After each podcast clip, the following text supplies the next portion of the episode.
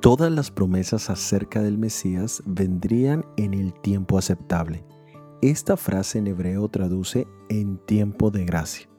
El versículo menciona cómo la tierra se había convertido en un terreno desolado y estéril por causa del pecado, pero el tiempo de la restauración vendría con la llegada del Mesías.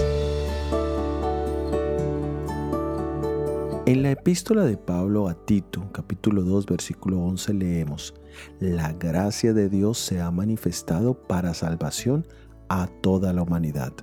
Jesucristo vino al mundo a ser nuestro mediador entre Dios y el hombre. Y la razón principal es por la gracia. Gracia significa favor inmerecido. Aunque la definición es muy bella, a nosotros los humanos no nos gusta lo que es recibido sin haberlo merecido o ganado.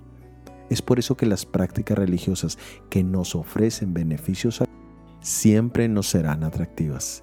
En cambio, lo que es totalmente gratuito y lo que recibimos a pesar de no merecerlo, nos genera algo de incomodidad, porque al final el yo no puede llevar ningún reconocimiento o mérito.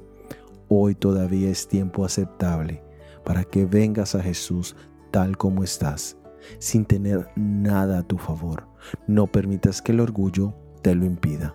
Soy Óscar Oviedo y este es el devocional Jesús en 365 días.